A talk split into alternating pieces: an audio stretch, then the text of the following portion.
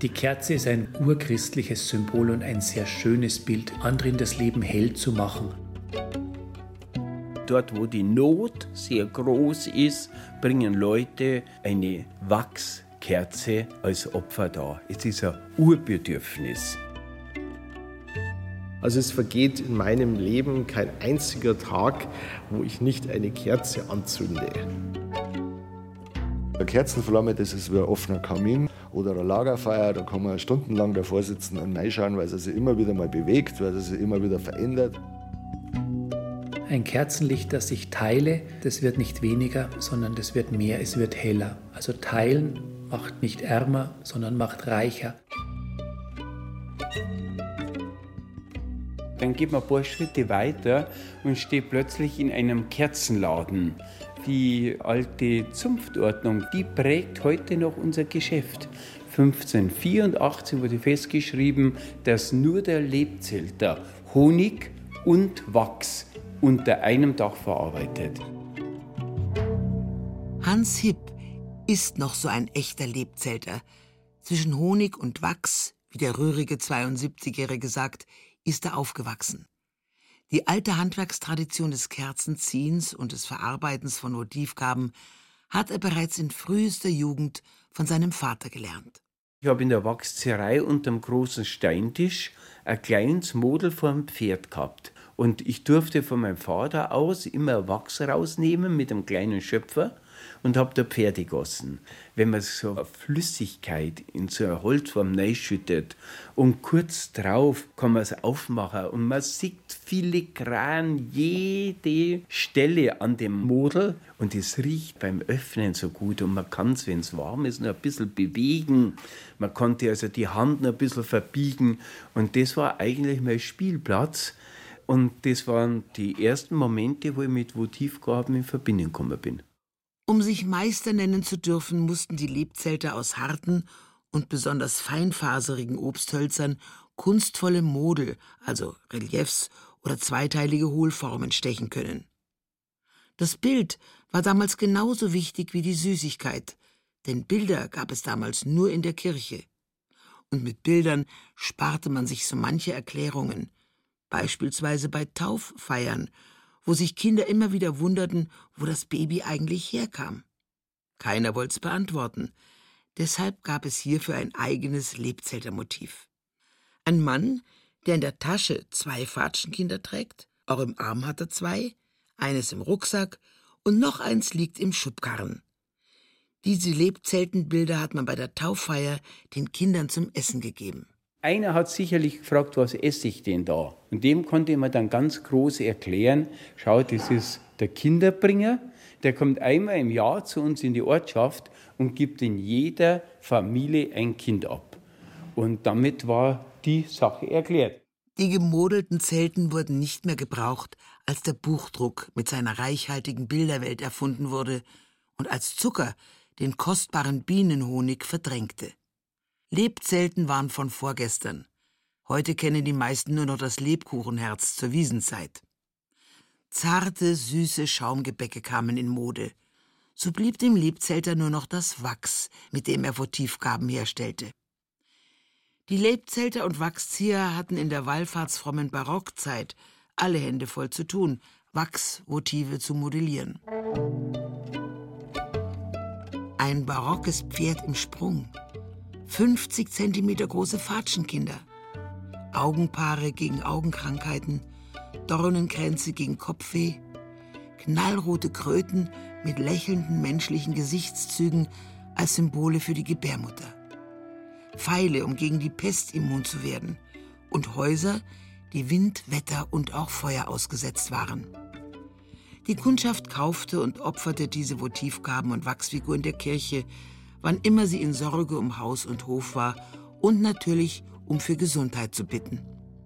Wenn man sich die Zeit des Barocks und Rokoko mit dem Wunderglauben vorstellt, dann ist es vollkommen klar, dass man in der Hilflosigkeit der medizinischen Versorgung, es waren nur Bader und Wundärzte, die Zahn gerissen haben, wir kennen ja die ganzen Geschichten, dass in dieser Zeit man sich unter Gottes Schutz gestellt hat oder Fürsprecher angerufen hat. Legte man zum Beispiel ein wächsernes Pferd in der Kirche ab, ging es dem Bittsteller darum, seine wichtigste und stärkste Arbeitskraft am Hof zu schützen. Mein Vater hat noch 1950 eine Notiz gemacht, dass er Bauer gekommen ist und hat gesagt, er hat einfach kein Glück mehr im Stall bei den Schweinen. Er hat sich ein Wachsschwein gekauft, damals hat man das Wachs noch gewogen und nicht stückweise verkauft, hat es in die Waagschale gelegt und hat noch eine Wachsfrau, eine Votantin dazugelegt und hat gesagt, und meine Frau krankelt auch. Somit hat er die Wünsche im Stall und die seiner Frau in eine Waagschale gelegt. Also es war um 1950 aus der ländlichen Bevölkerung in einer hilflosen Situation noch ein Weg, den die Leute gekannt haben. Doch die flammenden Herzen, die roten Augenpaare, die Rosenkränze und betenden Hände, die wächsernen Figuren, die die Bittsteller verkörpern sollten, all diese kostbaren Motivgaben sind Geschichte. Die 80er Jahre haben dem Wachs endgültig den Gar ausgemacht. Zwar erinnert sich Hans Hipp, wie gut die Votive in seinem Laden verkauft wurden, aber alle nur noch zur Dekoration für die neuen Bauernstuben total Sinn entfernt, hat man dann diese Figuren reingestellt, Paare, und hat sich gefreut, weil sowas in der Bauernstube steht. So wurden betende Hände in unserem Wohnzimmer aufgehängt und röhrende Hirsche aus Wachs. Und somit sind die folgenden Generationen, wenn ich sie frage, was ist Wachs, dann sagen sie, das ist Kitsch.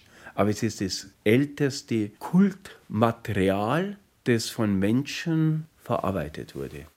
Kultmaterial, das oft zerbrochen oder gar eingeschmolzen wurde. Wachs war kostbar, die Kirchen brauchten es, um Kerzen zu formen. Die Model für die wechselnden Votivgaben sind heute meist in Heimatmuseen, in Depots verwahrt.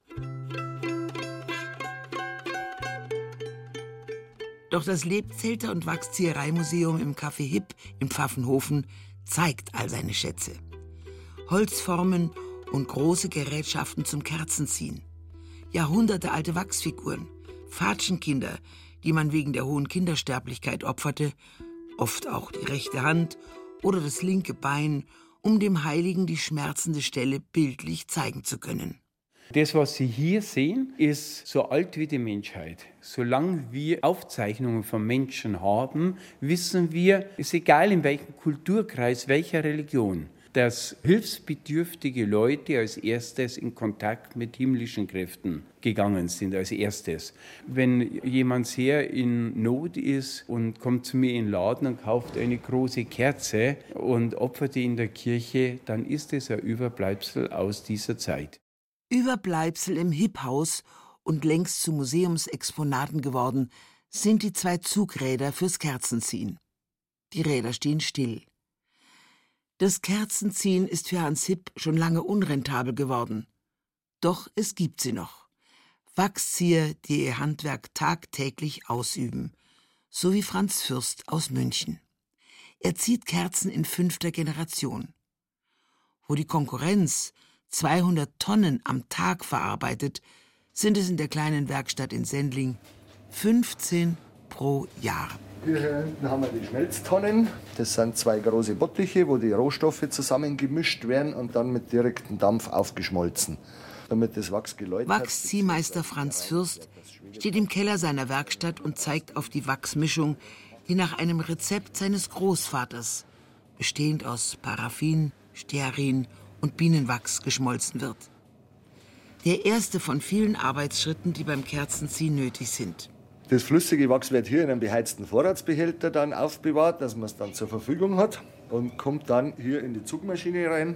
Die Zugmaschinen muss ich jetzt den Hörern wahrscheinlich beschreiben. Das sind zwei große Trommeln, um die der Docht gespannt wird. Dazwischen ist eine Wachswanne, die ist auch beheizt, in der befindet sich flüssiges Wachs. Da wird mittels Dochtgabeln der Docht unter das Wachs gedrückt und wenn die Maschine läuft, dann wird der Docht praktisch durch das Wachs gezogen. Daher auch der Name Wachszieher.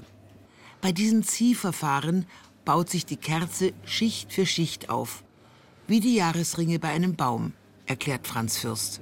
Man sieht es, wenn man von unten jetzt so durchgeschnittene Kerze anschaut, dann sieht man, dass das lauter kleine Schichten sind. Und zwischen diesen Schichten sind Lufteinschlüsse drin.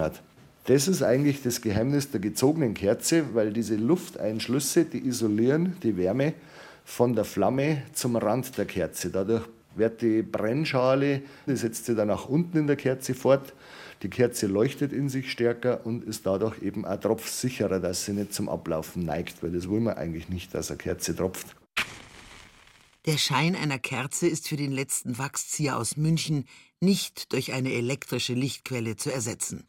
Ich finde, da kann man stundenlang reinschauen und sich herrlich beruhigen dabei. Gerade halt an Weihnachten brennen natürlich viele Kerzen, wenn es draußen dunkel ist, weil man da einfach eine Atmosphäre erreicht. Und das kriegt man nicht mit einer Lampe rein. Da können sie nur so lange technische Neuerungen bringen mit Farbtönen und allem Möglichen, aber selbst flackernde LED-Kerzen erreichen nie diese Ausstrahlung, die wo ja eine Kerzenflamme hat.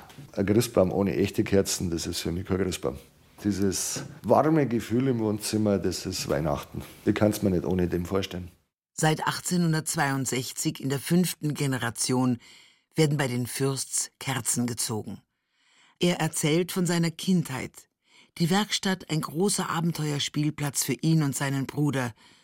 Doch mittlerweile herrscht dort schon lange kein Trubel mehr. Der 58-Jährige geht alleine ein und aus. Er ist der Letzte seiner Art. Eine Bürde oder Ehre. Zum einen macht es einen stolz, dass man so einen seltenen Beruf hat, aber es ist natürlich auch schon schwierig, das Ganze in der heutigen Zeit aufrechtzuerhalten, weil man ist ja doch teurer als wir mit den anderen Kerzen. Viele schauen halt immer mehr auf den Preis und dann tut man sich schwer, die Qualität zu verkaufen. Wenn der Kunde sagt, mein Brenner dort die eine, Brenner dort die andere, der Rest ist mir wurscht, dann haben wir schon verloren. Wenn aber ein Kunde sich mit der Kerze auseinandersetzt und sagt, woran erkenne ich denn das jetzt, dass es eine gezogene Kerze ist, dann kommt er wieder zu uns und dann sagt er, ja gut, das ist es mir wert, die Qualität. Das ist jetzt nicht teuer, sondern es ist es mir wert. Nur gute fünf Minuten Fußweg von Franz Fürsts Kerzenladen am Dom entfernt befindet sich hinter dem Marienplatz die älteste und traditionsreichste Pfarrei Münchens, St. Peter.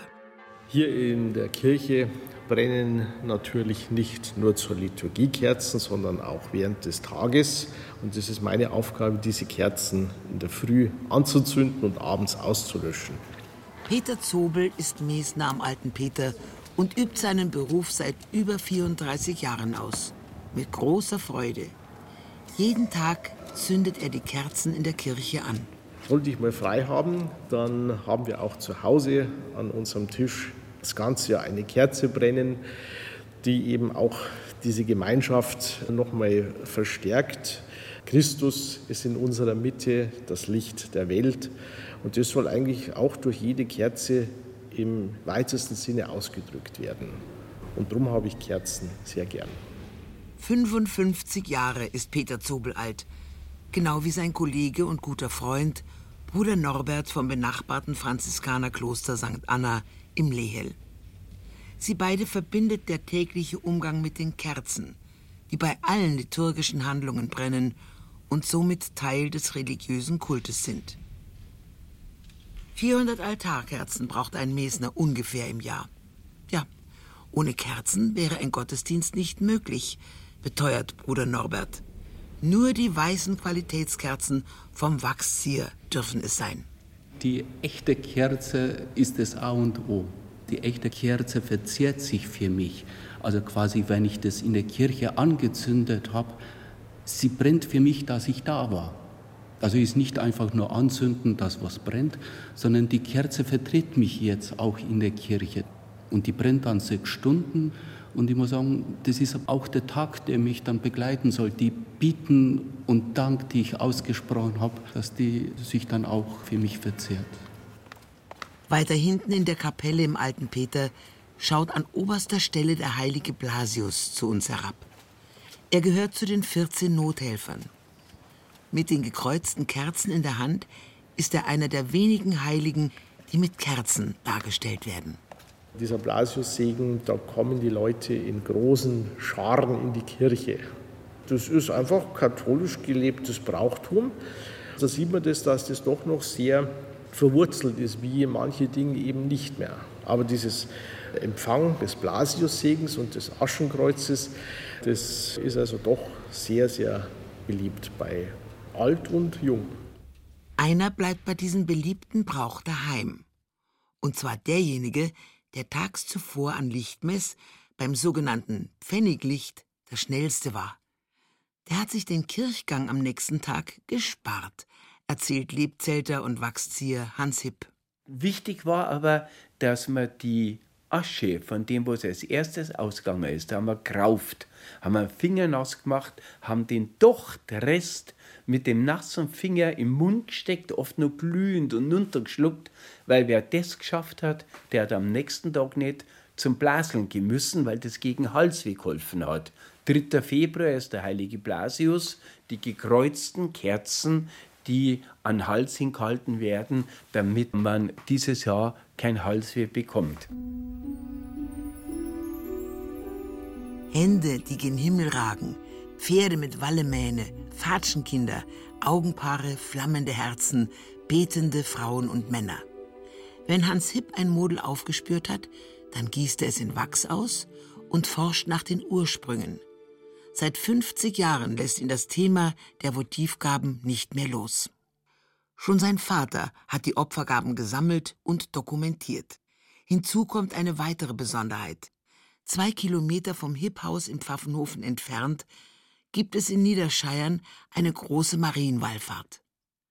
Die Mirakelbücher mit tausenden Eintragungen über die Leiden und Bitten, aber auch die Danksagungen der Menschen haben Benediktinermönche aus dem benachbarten Kloster Scheiern über mehrere Jahrhunderte bewahrt.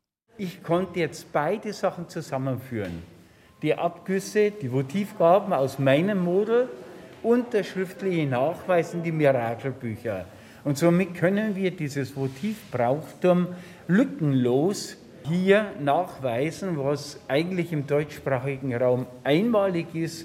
Sonst sind alle Wachsvotivgaben, die hier im Haus sind, wertlos, wenn man nicht diesen Zusammenhang kennt.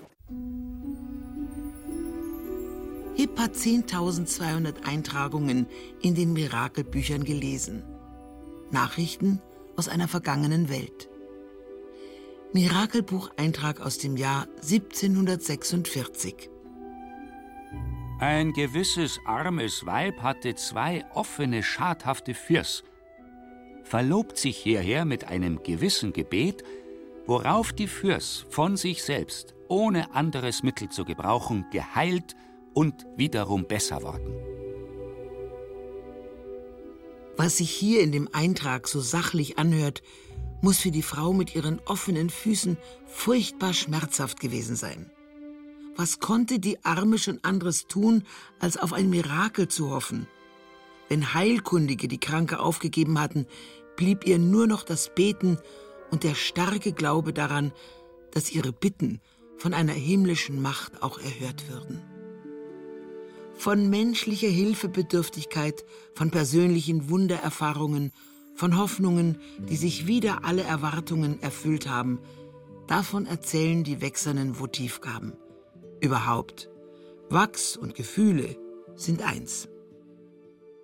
Wir haben ein altes Wachsgewölb im Haus gehabt, das nicht besonders groß war, nur eine Türe und da war der geistliche Rat drin mit zwei Ministranten mit Weihrauch.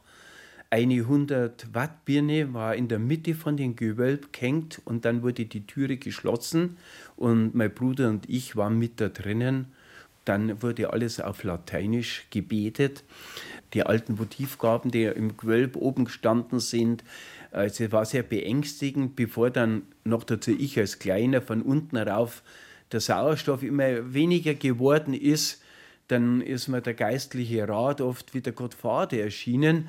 Und erst wie dann die Tür sich geöffnet hat und ich konnte die Flucht ergreifen, habe ich meine Gedanken wieder sortieren können. Das sind also jetzt meine Erinnerungen an die Wachsweih, die mein Vater immer sehr ernst genommen hat und deswegen die Kinder mit reingenommen. Ich musste jedes Jahr dieses Lichtmess über mich ergehen lassen und das war für ein Kind. Der Raum war so dunkel und so mystisch. Es war einfach verheerend. Kindheitserinnerungen, an die Hans Hipp heute denkt, während er in seinem Buch blättert und beteuert, Das akribische Arbeiten, das Auswerten der abertausenden Mirakeleintragungen seien ihm gar nicht langwierig oder mühselig vorgekommen. Es war nicht einmal meine Arbeit mir belastend, sondern es war einfach schön und spannend. Besonders wenn dann wieder das Verlöbnis aufgegangen ist. Wenn man das Opfer hingebracht hat in die Kirche und man hat Heilung gespürt. Auch wenn Votive heute selten geworden sind, ist das Bedürfnis, ein Gelöbnis zu bezeugen, ungebrochen. Davon erzählt Pater Lukas, Benediktinermönch im Kloster Scheiern. Menschen, die Hilfe brauchen, die in der Kirche, auch hier speziell in unserem Wallfahrtsort zum Heiligen Kreuz in Scheiern, mit ihrer Not, mit ihren Fragen kommen, die gibt es heute genauso wie vor Jahrhunderten. Mirakelbücher führen wir in unserer Benediktinergemeinschaft heute nicht mehr, aber es gibt zum Beispiel ein Fürbittbuch, ein Buch, in das die Menschen ihre Anliegen, ihre Bitten eintragen, aber auch manchmal ihren Dank hineinschreiben. Und die Anliegen der Menschen, die nehmen wir auch wirklich ins Gebet unserer Gemeinschaft mit hinein und die tragen wir auch vor das Wallfahrtsziel, vor das Heilige Kreuz hier in Scheiern und formulieren und sprechen die da auch nochmal aus. Und ich glaube, dass der Glaube, dass diese Gottesbeziehung, das Gespräch, das Gebet hier einfach Entlastung bringen kann. Vielleicht ist auch das ein Weg, wie man heute Hilfe erfahrt und Neumut im Leben findet. Dass die Gebete oft erhört werden und die Menschen den lang erhofften Trost finden, das bekommt Pater Lukas in seiner Arbeit als Seelsorger immer wieder von den Menschen bestätigt. Sei es in einem Dankesbrief, sei es im persönlichen Gespräch oder durch ein Wachsopfer, einer Kerze, die sie der Kirche stiften.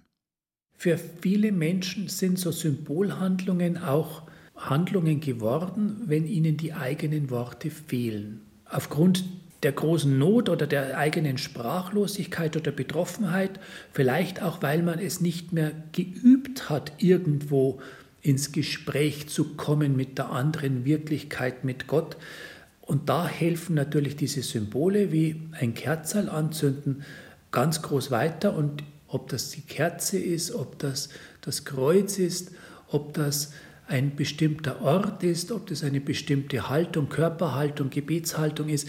Es braucht auch diese äußere Form, um das Innere letztlich irgendwo zum Ausdruck bringen zu können.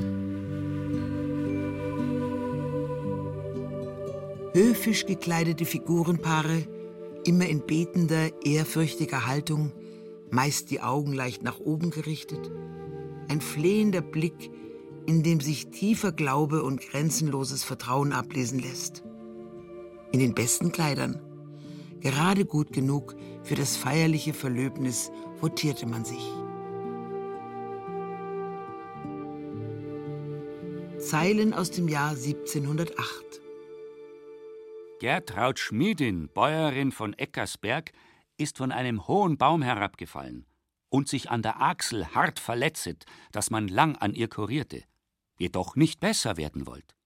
Die hat jetzt beim Lebzelter im Pfaffenhofen aus dem Model sich eine kleine Frau gießen lassen, hat sie in der Hand getragen von hier zwei Kilometer nach Niederscheiern in die Kirche, hat sich in der Zeit mit der Figur identifiziert und hat dann bei einer feierlichen Messe ihr Verlöbnis, die Figur abzugeben, gemacht. Endlich wird sie zu diesem Gnadenbild verlobt, mit einem wächsernen Bildopfer in Stock und Gebet, hat sich gleich zur Besserung gewendet. So steht es in einem der über 10.000 Eintragungen der Mirakelbücher von Niederscheiern.